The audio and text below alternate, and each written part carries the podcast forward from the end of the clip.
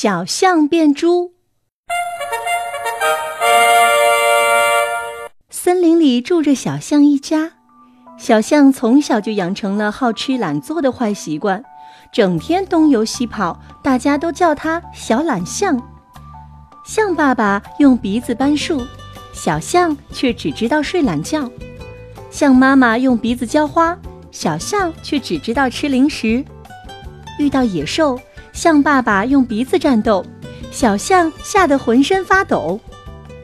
有一天，小象到村子附近玩，看见人家养的猪光吃饭，一点活都不用干，小象羡慕极了。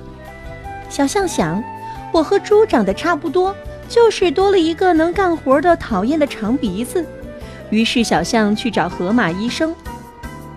我想把鼻子割下来变成猪。割鼻子是不是很疼？